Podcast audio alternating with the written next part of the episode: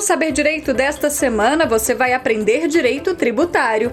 Saiba como se dá o nascimento da relação jurídica, as garantias e privilégios do crédito tributário, a responsabilidade pela dívida tributária e a execução fiscal do tributo não pago. As aulas são com o professor Pedro Bonifácio.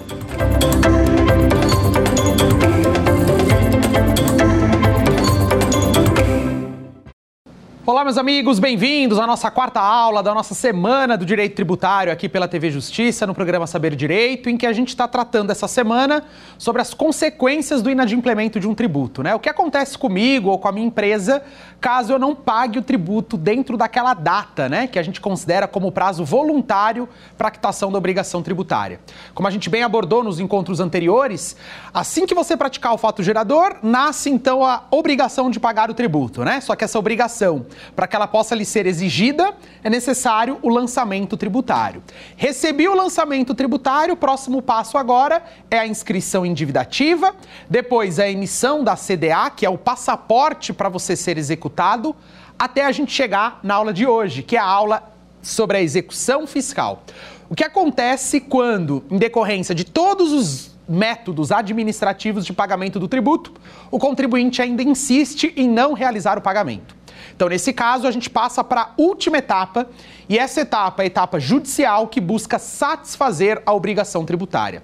Que etapa é essa? É a etapa da execução fiscal. Então, hoje, na nossa aula, continuando a tratar do tema, né, sobre as consequências do inadimplemento, nós vamos falar essencialmente da Lei 6.830 de 80, que é a lei que marca o procedimento de execução fiscal na seara tributária.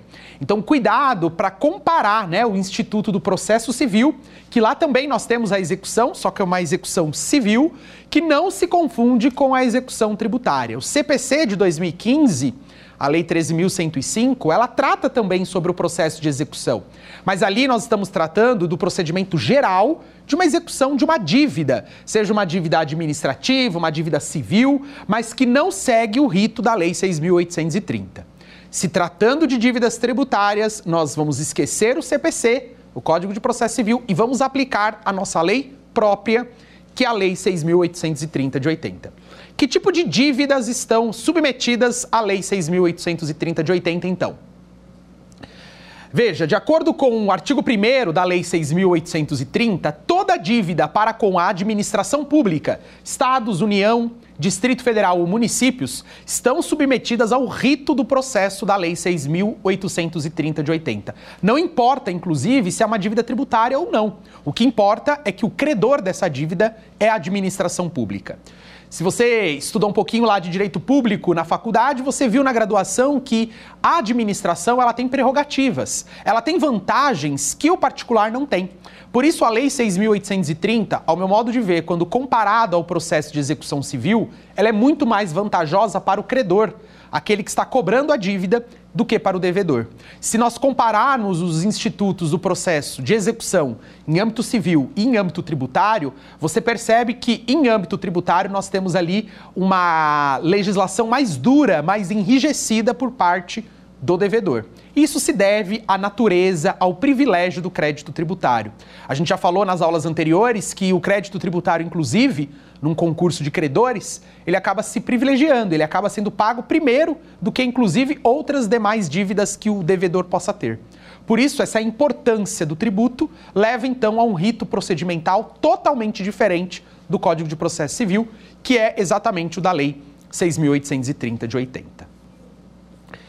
Eu queria apenas destacar com vocês que, para que o protocolo da execução fiscal seja lícito, ou seja, para que o contribuinte esteja pagando uma dívida tributária em execução de maneira regular, existe um prazo que a administração pública tem para protocolar essa ação judicial. Veja, execução fiscal ele é um procedimento, mas ele também é o nome da petição inicial que a administração vai preparar, né, que a Fazenda Pública prepara para executar o devedor. Então, quando eu estou diante de uma dívida tributária, a administração, depois que a CDA está pronta, ela vai fazer a petição inicial chamada de execução. Então, ao mesmo tempo que execução fiscal é um procedimento, ela também é o nome da ação judicial, o nome da petição inicial que o contribuinte será submetido. E qual é esse prazo, né? Quando eu deixo meu tributo vencer e eu não pago, Então lembre-se do prazo voluntário de 30 dias, venceu e eu não paguei. Qual é o prazo limite para que essa execução seja protocolada em juízo? O CTN estabelece um prazo prescricional de cinco anos.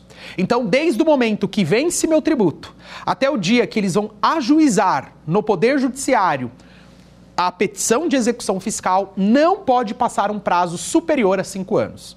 Convenhamos que é um prazo muito mais do que razoável, né? A partir do vencimento de uma dívida, de um tributo, você, a administração, tem cinco anos para protocolar o processo em âmbito judicial. É um prazo mais do que razoável e por isso o CTN intitula esse prazo como prazo de prescrição. É o prazo entre o vencimento até o ajuizamento do processo, não pode passar mais do que cinco anos. Vamos então começar a entender um pouquinho mais esse procedimento à luz da Lei 6.830, que é a lei de execução fiscal que segue o nosso ritual de cobrança. Bom, dentro da Lei 6.830, a gente tem alguns marcos importantes que eu quero aqui destacar com vocês no nosso encontro. Além desse prazo de cinco anos que eu aqui chamei de prescrição, é importante saber que ao juiz, quando ele recebe essa petição inicial, primeira coisa que ele tem que mandar fazer, citar o devedor. Então, quando você recebe uma citação, uma intimação de que existe uma cobrança tributária já em âmbito de execução fiscal, ela foi dada, ela foi mandada pelo juízo da execução. É aquele juiz natural responsável pelo processo de execução. Em alguns estados, inclusive, em alguns municípios, nós temos varas especializadas em execução fiscal. Então é aquele juiz que todo dia trata de trabalhar com execução fiscal. Na Lei 6.830, então, ela estabelece algumas formas de citação. Como que o devedor vai ficar sabendo que ele tem uma dívida tributária? De acordo com a nossa lei de execução fiscal, existem algumas modalidades de citação. Entre elas, a mais comum é a citação por correio. É aquela em que eu vou receber um documento, uma correspondência, só que nessa correspondência eu vou assinar, porque ela é rastreável, né? Ela exige aquele AR, aquele aviso de recebimento. Então, quando você receber o AR, né, você receber a carta, na verdade, você vai assinar esse AR. E esse documento assinado, ele será juntado ao processo. Então, os Correios ele terá que pegar aquele documento e juntar lá no processo para provar que o devedor ele foi regularmente citado. Importante destacar também que essa citação não necessariamente ela será, será assinada pelo próprio devedor, né? O próprio CPC ele já prevê possibilidades de que um terceiro vai assinar a citação. Porque, doutores, imagina numa empresa, né? Uma pessoa jurídica.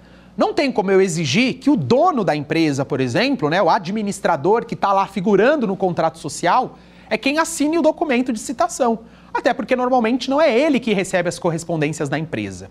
Por isso a lei trabalha na chamada teoria da aparência. Aquela pessoa que era responsável por receber documentos na empresa, ela também terá legitimidade para assinar esse AR, esse aviso de recebimento de uma citação. Então, por mais que o documento não esteja assinado legitimamente com o nome do devedor, se é uma pessoa que era responsável pela assinatura, pela, pelo recebimento de documentos dentro da pessoa jurídica, é considerado uma citação válida. Uma outra forma também que pode acontecer na pessoa física, na pessoa natural, é quando ela mora num edifício, quando ela mora num prédio, né, num condomínio edilício. Nesse caso, no condomínio edilício, não é o morador que vai até né, a recepção para assinar o documento. Normalmente, quem faz esse papel é o porteiro do prédio. Isso também é considerado válido. Então, caso o devedor não tenha assinado, mas a pessoa que fez as vezes está em uma dessas características que eu trouxe, se pessoa jurídica, a pessoa da empresa responsável em assinar. Ou, sendo pessoa física, o porteiro do prédio, caso você more, por exemplo, num condomínio edilício, isso é considerado uma citação válida via correio. A gente sempre olha o processo, né? Então, quando o juiz autoriza a citação, a pessoa assina o documento, ela vai juntar isso ao processo, então a gente fica sabendo ali quem foi regularmente a pessoa que assinou o documento. E se o correio devolver como citação não concluída. Às vezes a pessoa mudou de endereço, ou às vezes não se, não se reconhece como devedor aquele que mora naquele local. Então, a, às vezes acontece isso, né? Qual é o endereço que normalmente a administração manda o protocolo da execução? O mesmo endereço que você recebe seus documentos comuns de direito. Então, lá no cadastro da prefeitura, no cadastro do órgão estadual ou da Receita Federal, o seu domicílio fiscal é o mesmo que será utilizado no processo judicial para a citação do devedor. Por isso a importância de você sempre ter os documentos, né, as informações mais atualizadas possíveis. Né? Quando você faz a declaração do imposto de renda, por exemplo, a declaração de ajuste anual, lá você tem a oportunidade de atualizar o seu endereço. A pessoa jurídica, a lei já é mais rígida. Ela fala que quando a pessoa jurídica muda de endereço, ela tem um prazo de 30 dias para fazer essa comunicação. Isso em âmbito federal, tá? Porque em âmbito estadual ou municipal, cada ente federativo pode criar sua própria regra. Mas em âmbito nacional, a Receita tem esse prazo ali de 30 dias para a pessoa jurídica. Então é neste endereço que a gente chama, né, carinhosamente de domicílio fiscal, é nesse endereço que ele vai receber a documentação, que vai receber a citação também. Pedro, caso o domicílio fiscal não seja encontrado, né, o correio devolva dizendo que a pessoa se mudou, qual seria a segunda modalidade de citação? A Lei 6.830 ela diz que uma segunda forma de citação, se a correio não der certo, é a citação pessoal. Que, que seria a citação pessoal? A citação feita por oficial de justiça. Aquela pessoa de terno e gravata vai até a sua empresa, vai até a sua casa e como ela decorre de fé pública, né? Como ela goza de fé pública, se ela disser que você estava lá, é porque você estava. Claro que você vai receber um documento físico, vai assinar aquele documento e aí você vai se considerar citado a partir daquela situação, daquele momento, ok? Caso o oficial de justiça também não te encontre, nós temos uma terceira e última modalidade de citação prevista na lei, que é a citação por edital. Eu costumo chamar essa citação de citação ficta, de citação mentirosa. E por que, que eu uso esse nome, né? essa característica? Porque a citação por edital, seu nome será colocado no Diário de Justiça e caso você não apareça dentro do prazo estabelecido, você se considera citado. É isso mesmo que você ouviu, você não está ouvindo errado, né? Se você não comparecer, não aparecer, você se considerará citado mesmo assim. Porque a citação por edital, se você estiver no Brasil, ela estabelece um prazo de 30 dias para que o devedor se manifeste. Se dentro desses 30 dias o devedor não fizer nada, ele se considera citado. Reparem que eu trouxe aqui um benefício de ordem. Primeiro eu disse que a citação tem que ser por correio, depois a citação é pessoal, por oficial de justiça, e por último, a citação por edital. Essa ordem, ela precisa ser estabelecida e ela precisa ser respeitada. Eu não posso, eu credor, por exemplo, num processo judicial, tentar já a citação por edital, de cara. Não, primeiro eu tenho que esgotar a citação por correio e a por oficial de justiça, para que depois eu possa requerer a citação por edital. Inclusive, sobre essa temática, o próprio STJ já foi manifesto a se, a se colocar, né, a dizer se esse benefício de ordem era uma regra objetiva ou era uma opção que o credor teria no momento da citação. Até porque quem pede a citação é o credor. Né? A própria Fazenda Pública, quando ela faz a petição de execução, lá nos pedidos, né, na petição inicial, ela coloca citação do devedor. E nesse momento ela pode escolher se ela vai fazer por correio, se ela vai fazer por oficial de justiça. Né? Agora, a por edital, ela só pode ser pedida ao juiz depois de esgotada as demais modalidades. Isso, inclusive, já foi sumulado. Nós temos hoje o enunciado sumular número 414 do STJ. Nesse enunciado sumular, o enunciado 414, o STJ lá determinou que a modalidade de citação por edital só pode ser buscada, requerida, após o esgotamento das outras modalidades de citação. E por que, que isso é muito importante, a citação? Porque é ela que chama o devedor para o processo. O processo ele só se aperfeiçoa quando todas as partes estão cientes do que está acontecendo. Então o autor peticionou, mas eu preciso que o juiz receba a petição. Por isso, o juiz vai olhar os elementos essenciais da petição inicial. E aí o que, que o juiz faz? Manda citar o devedor. O devedor citado, aí a gente pode dizer que o processo agora ele foi formado.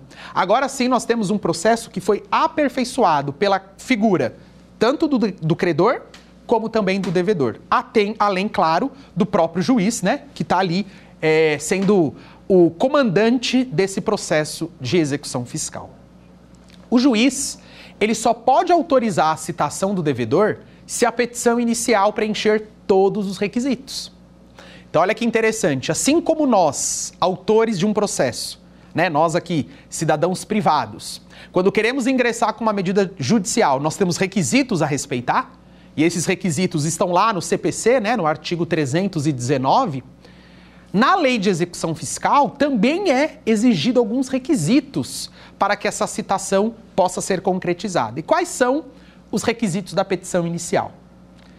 Olha só, os requisitos da petição inicial, eles estão dispostos no artigo 6 da Lei de Execução Fiscal, da Lei 6.830. Quero aqui confessar a vocês que se você estiver olhando aí comigo a lei, você vai ver que os requisitos são muito pequenos, né? Pouco expressivos ali. O artigo 6 diz: olha, a petição inicial vai ter que indicar o juízo a quem ela é dirigida, a petição inicial vai ter que indicar o valor da dívida, né? O valor do débito, e vai indicar o pedido. Então veja que é muito simples, né? Uma petição inicial de execução. Quem na prática já teve oportunidade de analisar uma petição inicial de execução, você deve ter visto que ela é bem simplista, apenas uma folha é a execução fiscal, é o pedido de execução.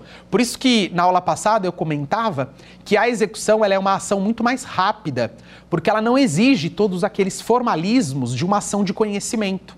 Por que, que a gente chama processo de conhecimento no CPC? Porque o juiz vai conhecer da dívida, ele vai conhecer o processo. Na execução, a dívida já é real, ela já é uma dívida líquida, certa. Basta apenas o juiz forçar o pagamento. Por isso que ela é uma ação satisfativa. Ela não é uma ação de conhecimento, ela é muito mais rápida. Ou pelo menos essa seria a ideia do legislador quando pensou no procedimento especial de execução. Só que além desses requisitos do artigo 6 da Lei 6.830, vale aqui destacar o parágrafo 1 da mesma lei, do mesmo artigo 6. Por quê?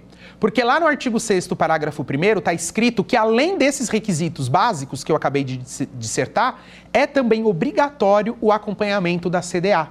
Lembra daquele título executivo extrajudicial? É aqui que ele vai ser juntado à petição inicial. É como se a petição inicial tivesse um anexo. Além da petição feita pelo próprio ente público, ele vai colocar aquele certificado, aquela certidão de dívida ativa. Lembra que na linguagem tributária, a certidão ela atesta um fato. E o que, que essa certidão está atestando? Que você está diante de uma dívida líquida, uma dívida certa e uma dívida exigível. Por isso, sempre que a gente fala sobre a, sobre a execução fiscal, ela deve vir acompanhada da CDA. É um requisito obrigatório determinado no artigo 6, parágrafo 1. É claro que se a gente comparar os requisitos da petição inicial de execução que estão lá no CPC, que é o Código de Processo Civil comum, o geral, lá existem outros requisitos que não consta na lei de execução. Vamos dar um exemplo? Não consta na lei da execução, por exemplo, na lei 6.830, que é necessário ter o CPF ou o CNPJ do devedor. Veja, quando a Fazenda Pública vai qualificar o devedor, ela não precisa qualificá-lo com o nome, com o CPF e com o CNPJ. Basta com o nome da empresa ou o nome da pessoa natural. É claro que em casos de homônimos, né, a Receita vai correr um grande risco. Mas na prática, o que, que eu quero dizer? Se você estiver executando em âmbito civil um devedor e esquecer de colocar o CPF dele na petição inicial, seu processo nem vai seguir. A petição será dada como inepta processo vai ser indeferido, sem resolução de mérito. Você vai ter que peticionar tudo de novo. Na execução fiscal, não. Eu não posso indeferir uma petição inicial de execução só porque ela não consta com o CPF nem com o CNPJ da parte devedora. Por quê? Porque não é um requisito do artigo 6. Lembre, gente, cada lei tem sua regra. E no direito tributário é a Lei 6.830. Outro requisito que a gente encontra no CPC, mas não encontra na Lei 6.830 é o demonstrativo do cálculo do débito. Lá no CPC está descrito que quando o credor vai cobrar um devedor de uma dívida, ele tem que demonstrar como o cálculo do valor foi feito. No direito tributário isso não é necessário. Por isso que a administração, ela apenas quantifica o valor e põe ali o fundamento legal que demonstra como aquele cálculo foi feito. Mas ela não faz a demonstração física do cálculo no documento de petição inicial. Inclusive o STJ já se manifestou através de súmulas. Olha quanto que isso é questionado no processo judicial, né? De tantas decisões tomadas no mesmo sentido para harmonizar e evitar o peticionamento reiterado, o STJ editou duas súmulas. A súmula 558 e a súmula 559 do STJ. E nessa súmula 558 e 559, o que, que ficou estabelecido? Que eu não posso, eu, juiz, negar a petição inicial de execução por ausência desses elementos, CPF, CNPJ, ou por ausência, inclusive, do demonstrativo do débito do cálculo. Por que eu não preciso? Porque não é um requisito do artigo 6 da Lei de Execução.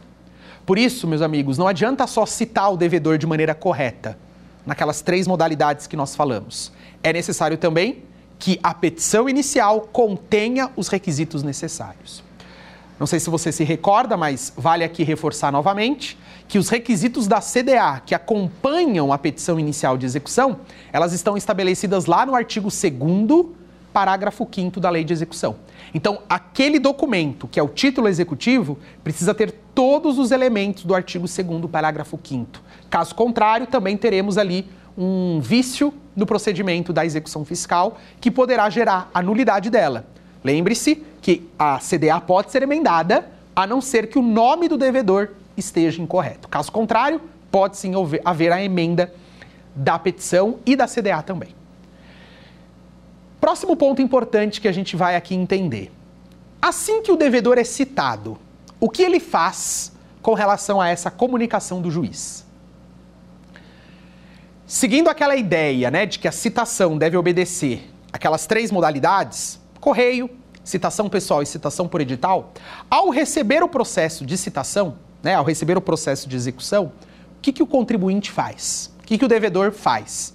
Ele pode fazer três coisas. Ele pode pagar a dívida, que é isso que se espera, né? Está sendo cobrado numa execução, pague a dívida. E aí, se ele pagar a dívida, por exemplo, depositando em juízo ou indo lá no ente federativo, quitando a dívida tributária, o processo de execução será extinto de forma satisfativa. O que, isso significa no direito? A dívida foi efetivamente paga. Mas o contribuinte pode fazer uma segunda coisa: ele pode se defender. Lembra que nós vimos na aula passada que a CDA, apesar dela ter uma presunção de que ela é verdadeira, essa presunção é relativa. Ela admite prova do contrário. E aí o devedor, ao descobrir que ele está sendo executado, mas aquela cobrança não está correta, o que, que ele pode fazer? Se defender. Então a segunda coisa que o devedor pode fazer é se defender. Ou ele paga, ou ele se defende. Mas também uma terceiro, uma terceira, um terceiro ato né, que ele pode praticar é não fazer absolutamente nada. Exatamente. A omissão é uma resposta, né?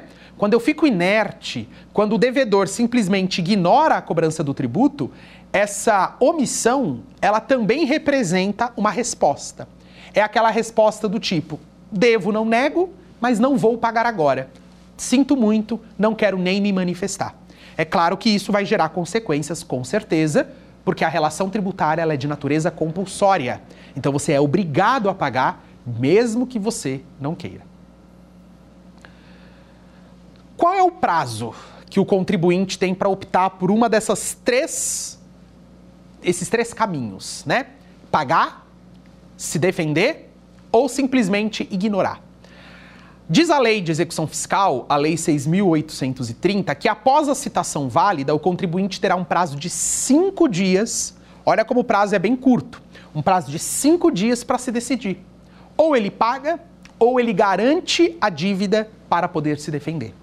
Como assim? Garante a dívida para poder se defender. Exatamente, você não escutou errado. Veja só, meus amigos. Como nós estamos diante de uma cobrança judicial e é um procedimento especial de cobrança chamado de execução, a dívida se presume verdadeira. Então, se você quiser contestar aquela cobrança, você pode, por meio de uma ação de defesa que nós não vamos chamar aqui de contestação, nós vamos chamar de embargos à execução. O nome da petição inicial que o devedor apresenta quando ele quer questionar uma dívida tributária já em fase de execução, nós chamamos de embargos à execução fiscal. Mais especialmente no artigo 16 da Lei de Execução, lá está escrito que o contribuinte ele pode embargar, ele pode apresentar resposta, só que para que ele possa fazer isso, ele precisa garantir a dívida. Ele precisa garantir o juízo da dívida. O que, que é isso? Garantir o juízo. Ele vai ter que pagar, primeiramente, em juízo, aquela dívida para poder se defender. O artigo 16, especialmente no parágrafo 1 da Lei de Execuções, diz que não serão admitidos embargos do executado sem antes apresentar a garantia do juízo. Quando a gente compara, por exemplo, a norma do Código de Processo Civil, lá no artigo 919 do CPC, está escrito que, independentemente da apresentação de garantia, o devedor pode se defender, pode se manifestar. No direito tributário, não. No direito tributário, a regra do artigo 16, parágrafo 1 é que para você poder se defender, você primeiro vai ter que garantir o juízo. Partindo do pressuposto, então, que eu, devedor, quero questionar a dívida porque eu não concordo com ela, quais são as formas que eu tenho para garantir esse juízo, para garantir essa dívida? Então, diz a lei de execução fiscal que você tem algumas possibilidades. Primeira, você pode simplesmente apresentar e depositar em juízo o valor da dívida. É o que a gente fala de depósito do montante integral. Esses bens em garantia que eu estou aqui trazendo estão descritos no artigo 9 da Lei de Execução Fiscal. Então, lá no artigo 9 ele diz: após a citação, o contribuinte tem cinco dias ou para depositar em juízo o valor devido, e aí abre-se uma conta judicial vinculada àquele processo, e você deposita o valor naquela conta. Se você não tiver dinheiro para depositar, segunda opção, você pode nomear bens a penhora. Então você pode escolher dentro do seu patrimônio, dos bens que você tem, qual deles você quer abrir mão e colocar bloqueando no processo judicial. Colocar bens à penhora não significa que o bem vai ser penhorado imediatamente. Não, ele só vai ser penhorado depois que a defesa for apreciada pelo juiz. Só que eu preciso deixar aquele bem indisponível, porque vai que depois eu tento vender. Então, quando eu coloco um bem à penhora, significa que aquele bem vai ficar bloqueado até o trânsito em julgado do processo. Até quando não cabe mais recurso e eu venci, aí eu consigo levantar, eu consigo liberar aquele bem bloqueado. Ou, caso eu perca, a administração pública reverte em renda para ela. E se eu não tiver bens para colocar em penhora? Se eu não tiver nenhum patrimônio em meu nome, eu posso colocar patrimônio em nome de terceiros? Também pode. A Lei 6.830 é flexível nesse sentido, desde que, claro, esse terceiro autorize, né? Então, se você é uma pessoa natural, quer colocar, por exemplo, o carro da sua mãe, do seu pai, como garantia de uma dívida sua, você pode, desde que eles autorizem isso dentro do processo. Além do depósito em juízo e além de nomear bens a penhora, qual é a minha terceira e última opção que eu tenho para garantir o que eu estou devendo? Para garantir o dinheiro e assim conseguir me defender no processo. Terceira e última forma, você pode apresentar uma carta de fiança bancária pedir para o banco ser seu fiador, ou você pode apresentar um seguro garantia. Inclusive, o seguro garantia, ele não era uma opção antes na lei 6830. Ele foi incluído recentemente numa lei de 2014 que permitiu o seguro garantia como mais uma forma de proteção na hora de garantir o juízo. Então você tem basicamente essas três opções: ou você deposita, ou você nomeia bens a penhora, ou você apresenta uma fiança bancária ou seguro garantia. E para que, que eu preciso fazer isso? Para você poder se defender. Não serão admitidos defesa em execução se não antes garantido em juízo através dessas modalidades que eu acabei de tratar. Apresentado essa garantia, aí o artigo 16 da Lei 6.830 estabelece que eu terei um prazo de 30 dias para poder me defender. E qual é o nome mesmo da petição de defesa que eu apresento? Embargos à execução. Não é contestação, hein? É embargos à execução. E aí, nessa, nesse pedido, você pode apresentar todos os argumentos que você achar verdadeiros. Por que, que a cobrança não é legítima? Qual é o vício, a nulidade dessa cobrança? Às vezes, a cobrança ela é legal do ponto de vista do tributo, mas ela é ilegal do ponto de vista dos juros, da multa. Eu já peguei diversos processos com multas extremamente excessivas, abusivas, de acordo com a jurisprudência recente dos tribunais superiores. Então, por isso, você poderá arguir toda a matéria de defesa. Você vai poder arrolar testemunha, você vai poder pedir perícia, enfim. Todos os argumentos né, para garantir o contraditório e a ampla defesa são assegurados no processo de embargos à execução.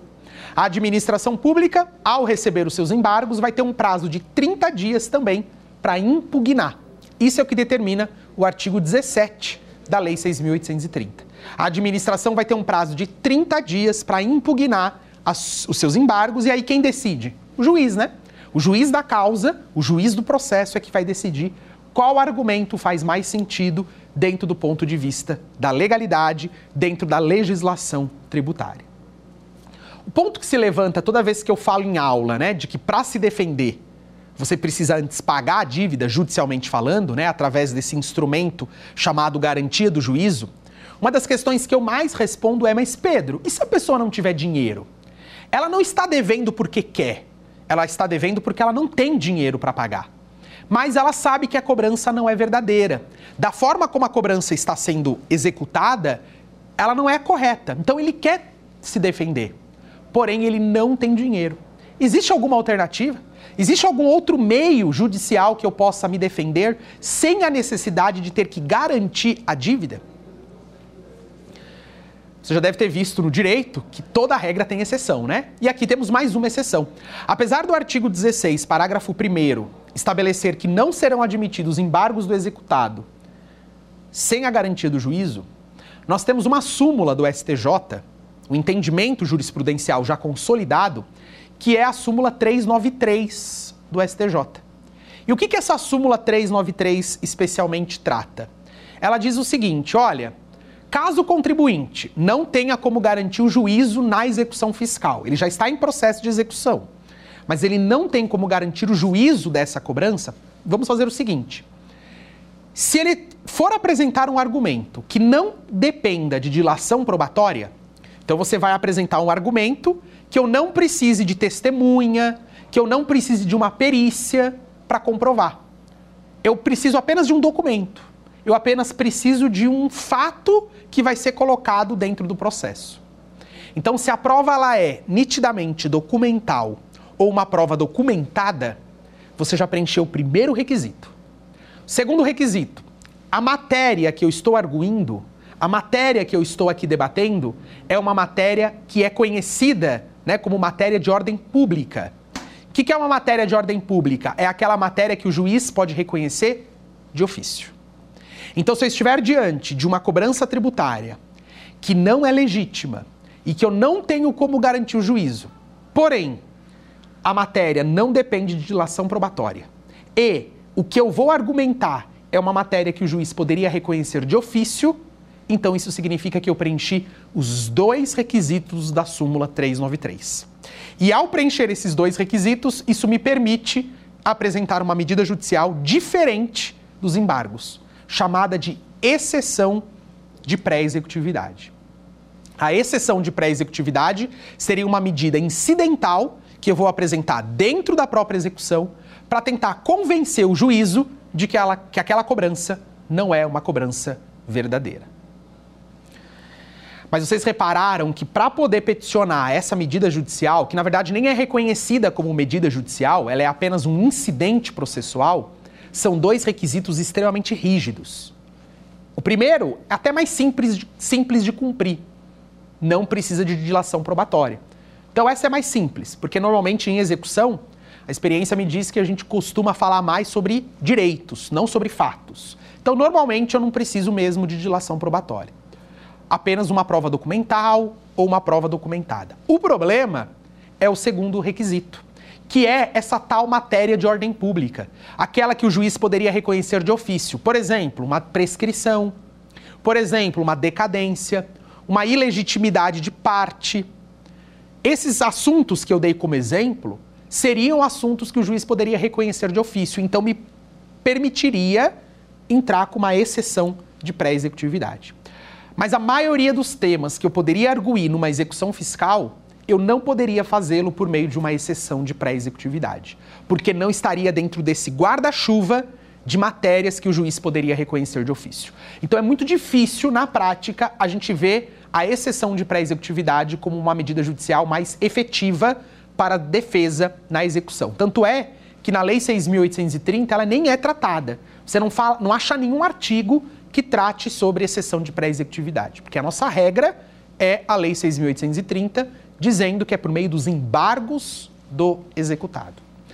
No nosso próximo encontro, inclusive, nós vamos tratar de um caso que é quando o sócio vem a ser responsabilizado indevidamente pelo pagamento do tributo da empresa. A empresa não pagou o tributo e aí o sócio vem a ser responsabilizado. A gente vai ver que nesse caso, se o sócio está sendo colocado no polo passivo da dívida de maneira ilegal, ilegítima, é uma matéria de ordem pública, por exemplo. E aí eu conseguiria ingressar, né, com uma exceção de pré-executividade para dizer que aquela cobrança não poderia se prosperar em decorrência do erro na colocação do sócio para responder pela dívida da empresa. Bom, feita essa esse parênteses, né, essa ponderação sobre o mecanismo de defesa natural, que é os embargos, e a possibilidade de eu ingressar com uma exceção de pré-executividade, a Fazenda Pública impugna, no prazo de 30 dias, os meus argumentos.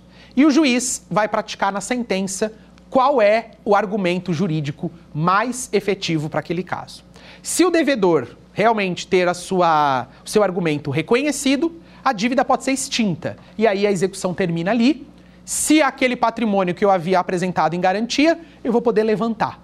Mas isso depois do trânsito em julgado, né? Ou seja, quando não cabe mais recurso, aí sim eu vou poder fazer o levantamento do bem. Importante dizer que durante o processo, o artigo 15 da Lei 6.830, ele diz que a qualquer momento as partes podem pedir a substituição da garantia, né?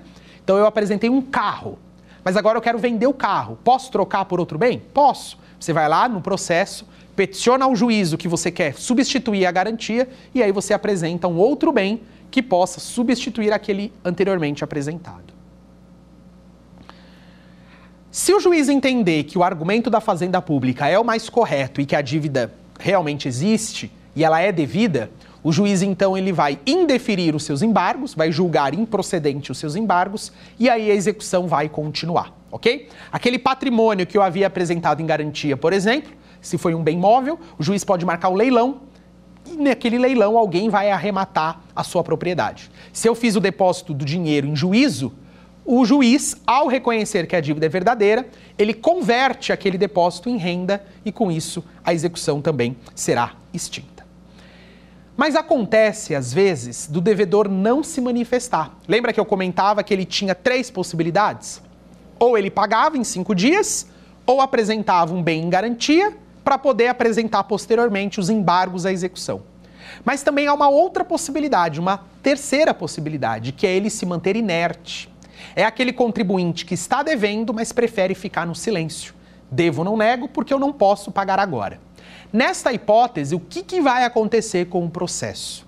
Caso o devedor não pague e nem apresente nenhuma garantia para poder se defender. A gente pode aqui dizer que seria como se fosse uma espécie de revelia, né? O, o réu simplesmente optou por não se manifestar no processo. Como eu já tenho uma CDA que diz que a dívida é certa, líquida e exigível, o processo vai seguir. O importante é que exista a citação do devedor. Para o processo se aperfeiçoar, eu não dependo que ele se manifeste, mas eu preciso que ele seja citado. Foi citado regularmente e não se manifestou por opção, o juiz vai mandar seguir com a cobrança. E qual que é o próximo ato? O juiz então vai pedir a penhora. Lembra na aula passada em que nós trabalhamos a diferença entre penhora e indisponibilidade de bens? É aqui agora, nesse momento, que o juiz vai pedir a penhora do patrimônio do devedor. Então, ele deu uma oportunidade para o devedor escolher o patrimônio que ele queria executar. Como o devedor não se manifestou, é o juiz que vai fazer esse papel. Então, o juiz vai fazer um bloqueio nos bens em nome do devedor. Que bens são esses? Lembra, tudo aquilo que não é empenhorável pode ser alcançado. Para você ter um rol ali mais exemplificativo dessa situação, observe o artigo 11 da Lei 6.830. Lá no artigo 11 da Lei 6.830, nós temos um rol de bens que podem ser alcançados numa cobrança em execução fiscal. Eu não vou me ater apenas ao seu dinheiro, mas à totalidade de bens do devedor. Por isso que o artigo 11 ele trata de dinheiro, bens móveis, bens imóveis, ele fala a respeito de joias, ele fala sobre embarcações, aeronaves, tudo aquilo que está no artigo 11 da Lei 6.830, numa ordem de preferência, podem ser penhorados por esse comando do juiz. A gente costuma dizer que a penhora ela é online, no sentido de que o bloqueio ele é feito por um sistema eletrônico.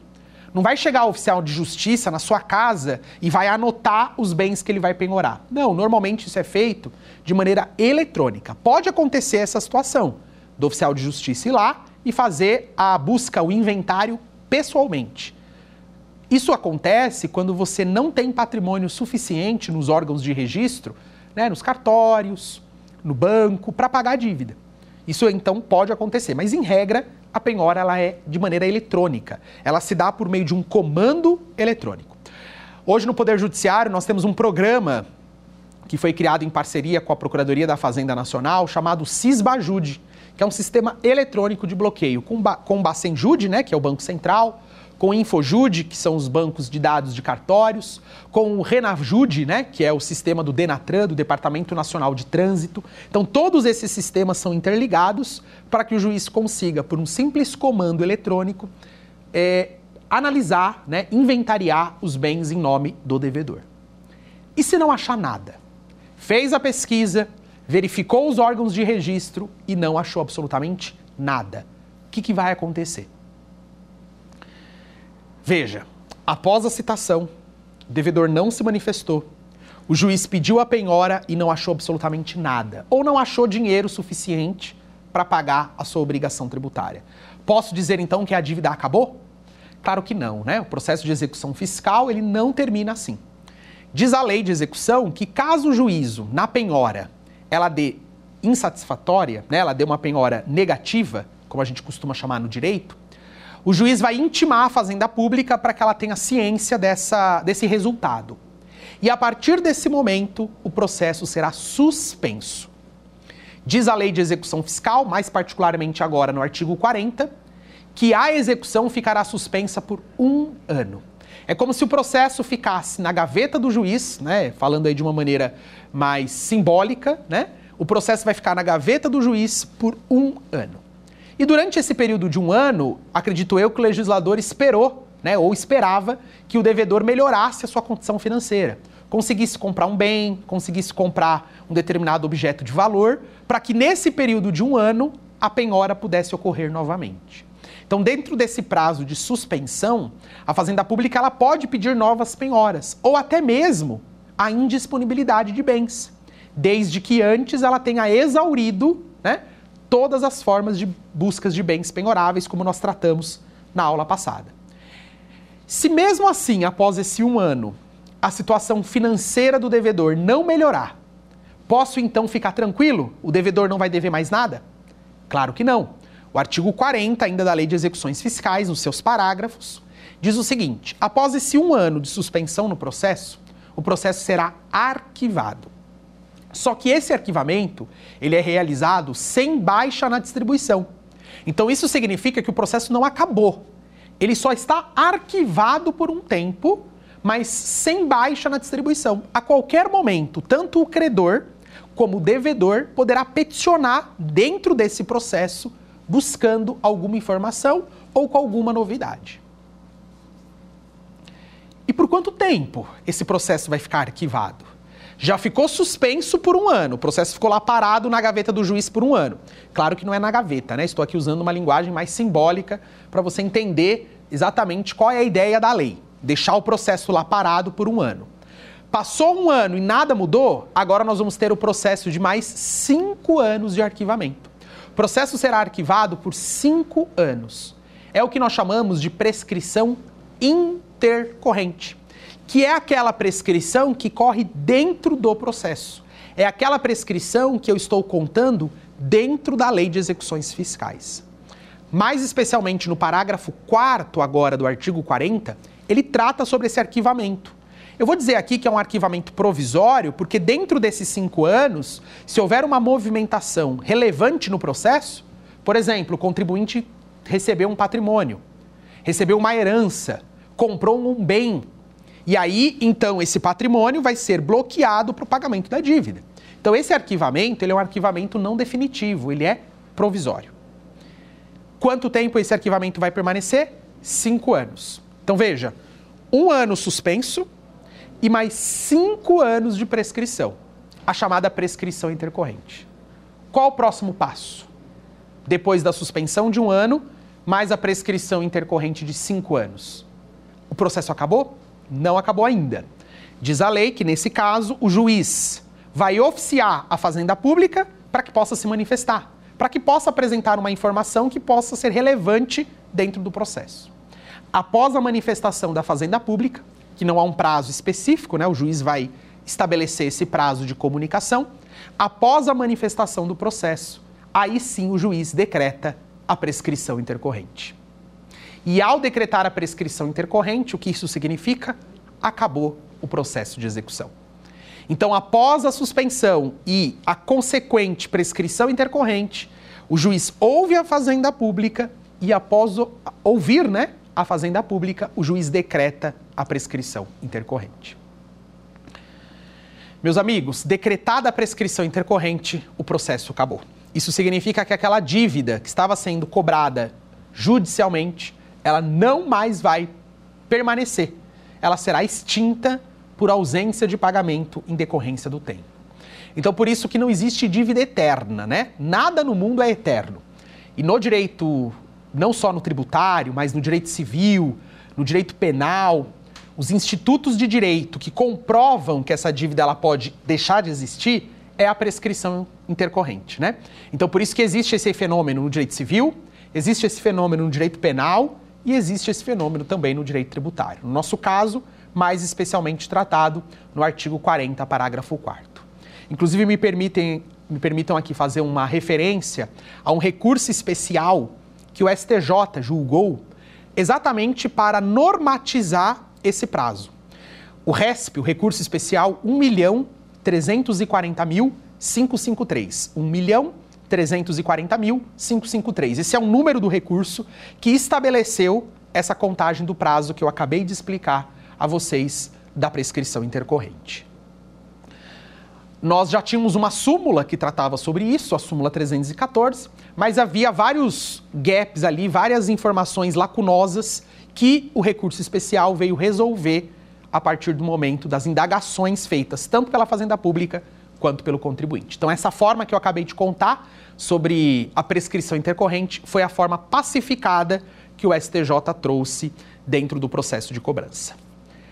Estamos bem até aqui? Então hoje nós vimos aqui até esse momento, nós passamos por toda a Lei 6.830, que é a forma mais é, radical, vamos assim dizer, da cobrança de um tributo. É a consequência pior para o devedor quando se tem uma cobrança de um tributo que não foi pago dentro daquele prazo voluntário.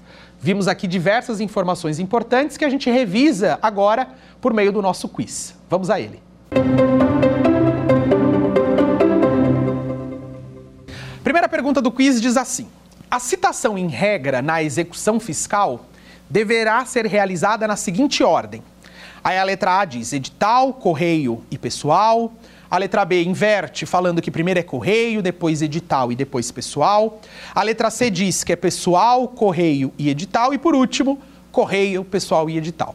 Veja que as três modalidades são sempre as mesmas. O que muda vai ser a ordem dessa citação. E realmente a ordem não é exatamente essas que nós vimos aqui. De acordo com o artigo 8 da Lei de Execução Fiscal, existe uma prioridade, um benefício de ordem.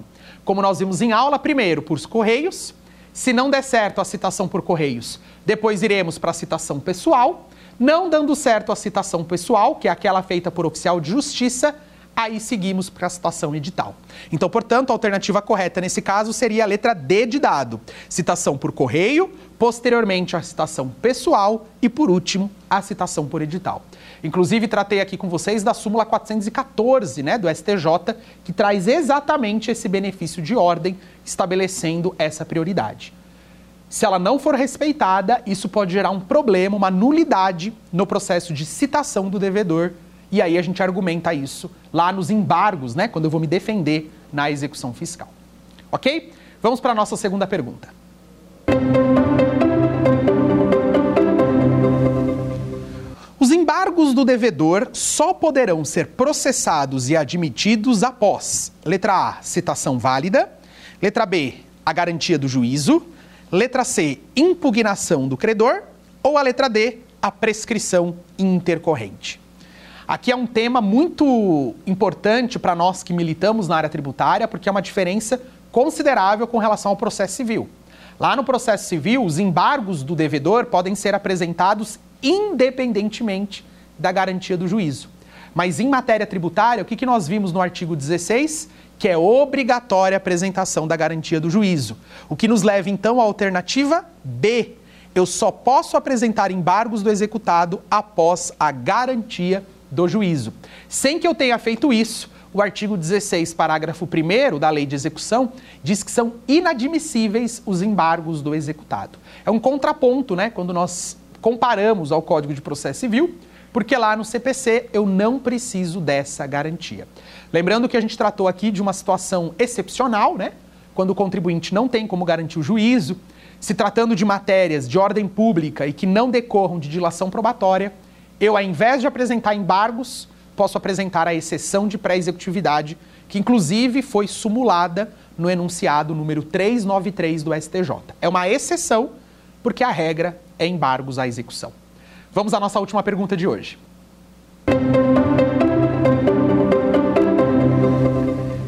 A contagem da prescrição quinquenal intercorrente se inicia após: letra A, a busca negativa de bens à penhora, letra B, a suspensão do processo por um ano, letra C, o despacho de citação do devedor, ou letra D, a busca positiva de bens à penhora.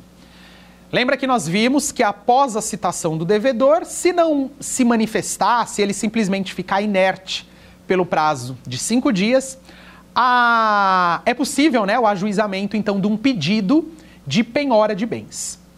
A penhora de bens, se ela der negativa, o juiz não encerra o processo ainda. Ele vai suspender o processo por um ano e após a suspensão desse processo de um ano, nós iniciaremos a contagem da prescrição intercorrente. O que nos leva, então, nessa questão, a nossa alternativa de letra B. A suspensão do processo por um ano, após a suspensão do processo por um ano, levará, então, nesse caso, a contagem da prescrição quinquenal de cinco anos, ok? Então, a alternativa B, que revela após a suspensão do processo de um ano, eu conto mais cinco, que seria o prazo de prescrição quinquenal. A lei, inclusive, diz né, que haveria esse arquivamento do processo sem baixa na distribuição, e aí a petição inicial, né, na verdade, o processo judicial poderia ser movimentado tanto pelo credor quanto pelo devedor dentro desse prazo de cinco anos. Se não houver manifestação, aí o juiz, então, oficia a Receita, né, a Fazenda Pública para se manifestar e, posteriormente, ele, então, pode decretar a prescrição intercorrente. Estamos vendo aqui um dos pontos mais importantes da nossa semana, né? Da nossa semana em que a gente está estudando aqui as consequências do inadimplemento do tributo, porque hoje eu dediquei a tratar com vocês sobre o procedimento judicial de cobrança, que é o procedimento regido, né, pela Lei 6.830 de 80, que é a própria lei de execução fiscal. Qualquer dívida, tributária ou não, em que o credor seja a administração pública, ela está submetida ao ritual da Lei 6.830. Então, hoje nós vimos conceito da lei, vimos as formas de citação, vimos né, que após a citação, o devedor ele tem três atos que ele pode praticar: ou ele paga, ou ele apresenta um bem em garantia, ou ele simplesmente se queda inerte. Ocorrendo né, a, a inércia do devedor, teremos aí consequências, como a penhora de bens, a possibilidade da indisponibilidade patrimonial e caso realmente nada seja encontrado, nós vimos como funciona o processo até que ele possa ser extinto.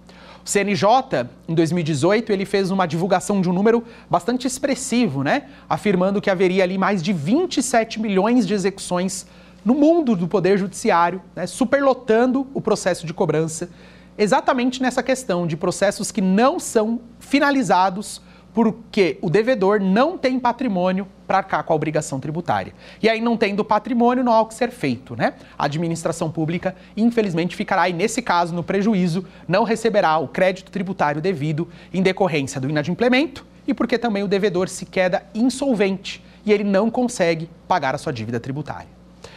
A nossa próxima e última aula nós vamos tratar a respeito da terceirização de dívidas tributárias. O que, que eu quero dizer com essa expressão? Nem sempre a pessoa que será cobrada é o devedor do tributo. Nem sempre a pessoa que será executada ou sofrerá todos os meios de cobrança que nós já vimos nos encontros anteriores é a que vai pagar. Pode ocorrer da chamada responsabilidade tributária. Um terceiro vir a responder por essa dívida. Mas eu te conto mais sobre isso na nossa quinta e última aula. Espero vocês aqui no Saber Direito pela TV Justiça. Um grande abraço e até lá. Dar alguma sugestão de tema para os cursos do Saber Direito? Então mande um e-mail para a gente, saberdireito.stf.jus.br ou entre em contato pelo WhatsApp. O número é esse que aparece na sua tela. Você também pode estudar pela internet. Acesse nosso site tvjustiça.jus.br ou pode rever as aulas no canal do YouTube TV Justiça Oficial.